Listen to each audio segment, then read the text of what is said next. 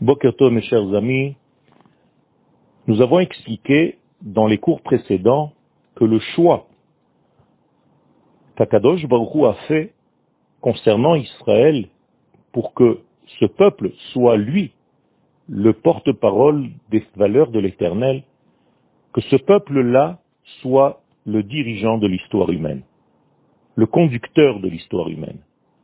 En effet, Akadosh Baruch a choisi le peuple d'Israël parmi toutes les nations dans la pensée divine qui a précédé même la création. Et toute la sortie d'Égypte vient en réalité vérifier et faire le tri de ce que nous sommes en train d'avancer. Est-ce que véritablement le choix divin était déjà au début de la création? C'est ce que Paro voulait vérifier. Et c'est pourquoi les trois dernières plaies sont là pour prouver qu'en effet, effectivement, le choix d'Akadosh Baruch concernant Israël était déjà au début même, à la racine même de toute l'existence. Nous avons expliqué dans le cours précédent que la plaie de Harbe, des sauterelles, en hébreu, la connotation est de la pluralité, Harbe, beaucoup. Eh bien, même dans la création du monde, qui est la création du pluriel, car l'unité divine crée le pluriel. La lettre commence par la première lettre du pluriel, le bet, le deux, la pluralité. Eh bien, même à ce moment-là, le choix de Dieu était déjà établi, et c'est Israël qu'Akadosh Baruch avait choisi. La preuve, c'est que ceux qui subissent cette plaie ne sont que les Égyptiens, alors que les enfants d'Israël restent tranquilles pendant cette plaie. Paro veut savoir si effectivement le choix d'Israël par Akadosh Baruch a commencé avant ce ribouille, avant ce harbé, avant ce beaucoup, avant la pluralité, avant la création du monde en fait, avant la création de l'existence.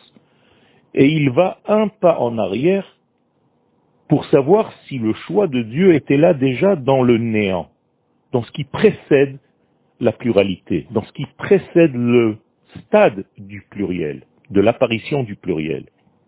Eh bien, en hébreu, le yesh, le pluriel, l'existence, vient du n, du néant. Et ici, le test est bien entendu la plaie des ténèbres. La plaie des ténèbres est la plaie du néant. Mais qu'est-ce qu'elle vient faire, cette plaie? Elle vient tout simplement prouver que même à ce stade-là, avant même l'existence du monde, au moment du néant qui a précédé l'existence, est-ce que là-bas déjà la pensée divine était sur Israël, portée sur le peuple d'Israël comme dirigeant de l'histoire?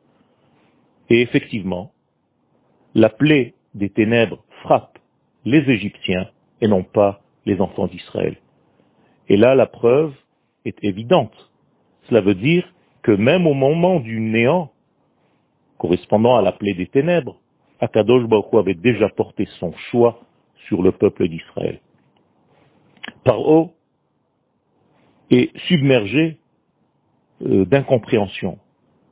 Il est dans un état de panique totale et il veut savoir si même dans le stade qui précède encore, ce stade-là, est-ce que le choix du divin était déjà porté sur Israël?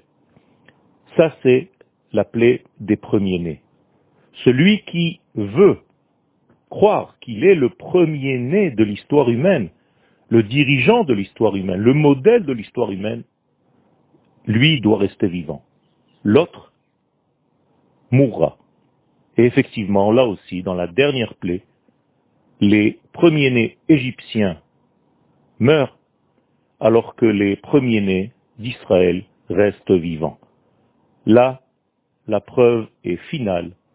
Akadosh Baruchou, même dans les prémices de ses pensées divines infinies, avait déjà choisi le peuple d'Israël comme porteur de son message. C'est pourquoi les enfants d'Israël restent vivants pour prouver que c'est Israël le premier-né dans l'esprit de l'infini. Une bonne journée à tous, ceci devrait nous redonner une force d'optimisme pour savoir quel est notre rôle au sein de l'histoire humaine. Une bonne journée à tous.